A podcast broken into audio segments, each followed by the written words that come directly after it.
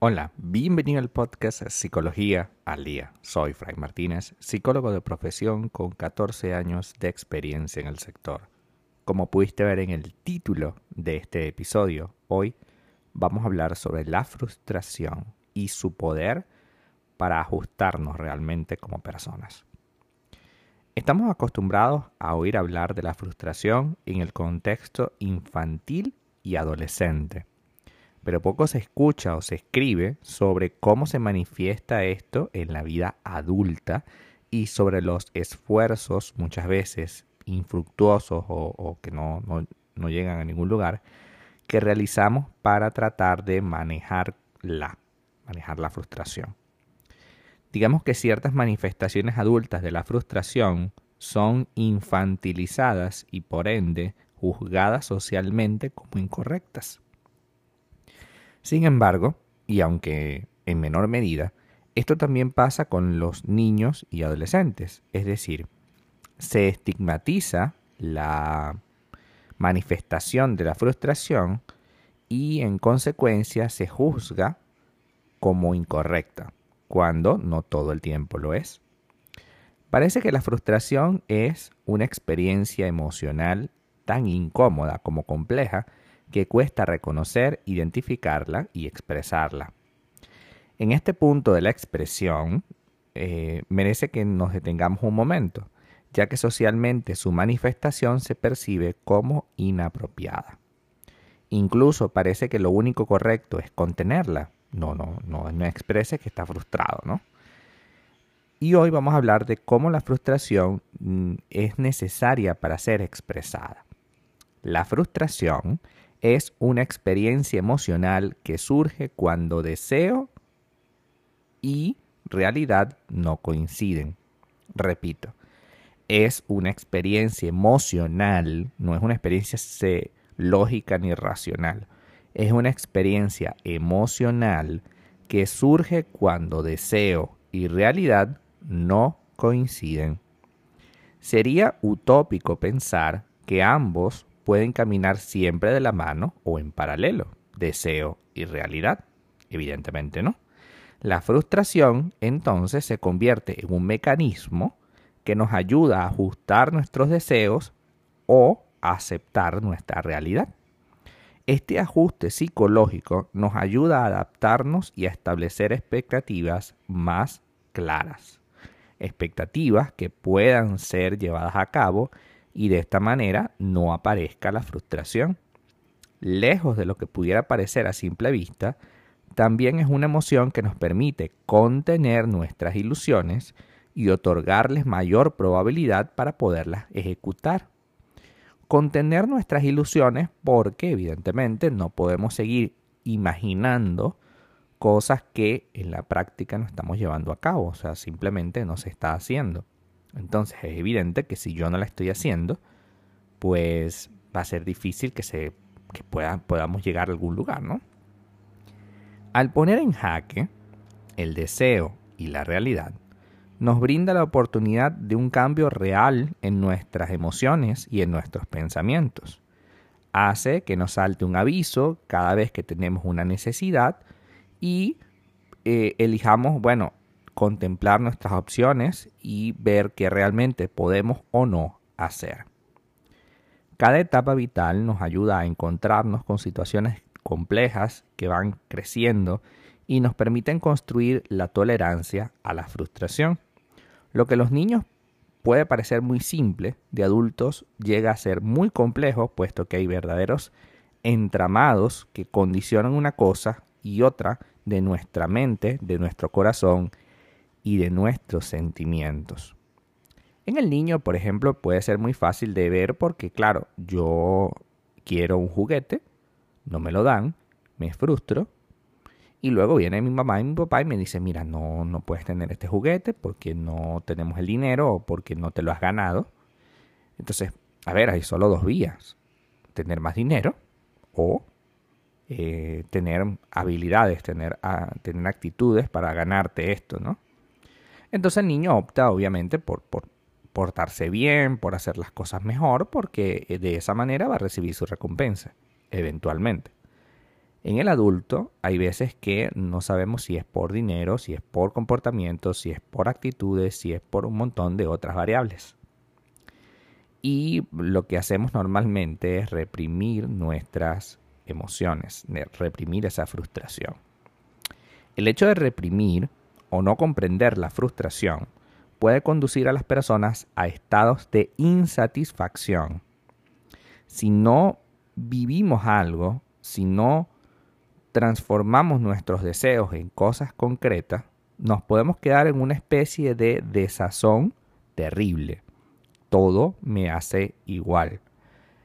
Ya ir al trabajo no representa lo que representaba antes, porque como es un trabajo que no me aporta nada, como no me puedo comprar nada, entonces tenemos esa sensación de desazón, de angustia, de insatisfacción y por supuesto hay un desajuste en nuestro sistema de valores y creencias.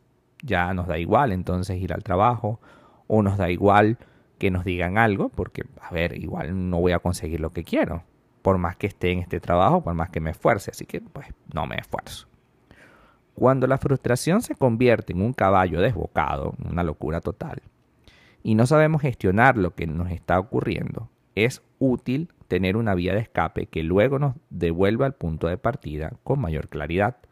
Por ejemplo, muchas personas se refugian en el deporte como un sanador y un clarificador de las ideas. Es decir, bueno, sale al patio de su casa o, se va por allí a un, a un, parque y empieza a jugar con una pelota, a dar vueltas, a correr. Y eso puede que ayude a liberar tu tensión emocional. Puedes salir a correr en las tardes y eso ayuda a liberar tu tensión emocional. La experiencia frustrante siempre será sinónimo de malestar, de desazón, de, una tormenta en el diálogo interno, porque claro, todo el tiempo está esa persona, ese otro tú, diciéndote no lo logramos, no lo hicimos, qué está pasando, por qué no lo vamos a lograr, etc. ¿no? Entonces vamos a trabajar hoy en entender por qué existe esta frustración y de qué manera yo puedo desintoxicarme de la manifestación negativa de esta frustración. La parte buena de la frustración es que nos ayuda a controlar nuestros impulsos y a hacerlos un poco más asequibles, un poco más fáciles de poder llevar a cabo. No es cierto que la frustración sea únicamente negativa, ¿no? Y, que nos lleve a tomar decisiones impulsivas y desesperadas. Lo que nos lleva a tomar decisiones impulsivas y desesperadas es que no le hagamos caso a la frustración tú estás frustrado en tu trabajo. No quieres ese trabajo, no te gusta. Tú estás frustrado por tu pareja. No te gusta la manera, la dinámica que tienen como relación. Tú estás frustrado porque tienes un hijo que quizás no es del todo amable contigo o, está portándose muy mal y evidentemente eso te, te angustia. Tú estás frustrado porque tenías una expectativa a los 40 que ya no existe. Tienes 40 o más de 40 y te diste cuenta que no has logrado y probablemente no logres aquello que te habías planteado a los 40. ¿Y entonces qué hacer? ¿Nos lanzamos por un puente? No. ¿Tomamos decisiones impulsivas? ¿Le pedimos a todo el mundo que nos resuelva la vida? Pues no. Tenemos que hacer algo. Yo recuerdo que yo estudié danza contemporánea hace muchos años.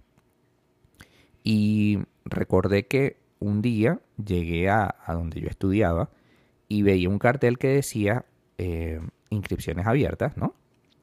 Y decía desde 12 años a 18. 12 a 18. Yo en ese momento tenía 29, 30. O sea, tenía el doble, ¿no? Y y yo decía, wow, o sea, ¿cómo, ¿cómo pasó el tiempo, no? Porque hace nada estaba allí, en ese mundo, y de repente ya no sé, ya no estoy, ni estaré, porque de 12 a 18. Ciertamente me pudiera haber metido en otra cosa relacionada, y es ahí donde empezamos a gestionar nuestra frustración.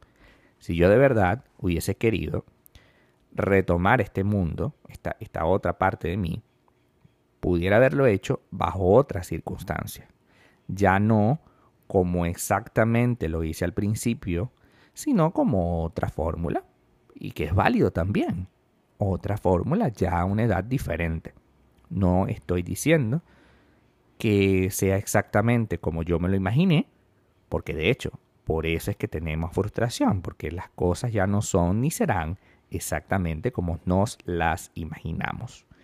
Pero ciertamente podemos adaptarnos un poco y tratar de que esta situación sea lo más llevadera posible. La frustración no es mala, te ayuda a regularte, te ayuda a entender que no has logrado o probablemente no logres todo lo que, lo que deseas, pero trata de negociar con eso que deseas a ver de qué manera lo puedes lograr. Repito, si estás frustrado por tu relación de pareja, hoy es un buen momento para gestionar esa frustración. Y si esa persona no es capaz de negociar contigo, pues mira, tenemos que salir de ahí. Sí, yo sé que es doloroso y yo sé que suena muy fácil decirle al otro salir de allí, pero hay que salir de allí. O sea, no hay otra alternativa, lo digo por experiencia propia. A veces no hay alternativa, es la única fórmula. Y eso va a hacer que tú te sientas mejor contigo mismo y que tengas un espacio en blanco para que una nueva persona, bajo otras características mucho más parecidas a tus deseos, aparezca y tengas el espacio para meterla en tu vida. Así que vamos a trabajar para gestionar nuestra frustración en lugar de estar constantemente sintiéndonos insatisfechos, frustrados y tristes. Hasta acá nuestro episodio del día de hoy. Muchísimas gracias por quedarte aquí hasta el final. Si deseas saber más sobre mi contenido, www.fraymartinez.com para consultas online www.fraymartinez.com y también sígueme en mi Instagram, arroba fraymartinez20. Muchísimas gracias y hasta el próximo episodio.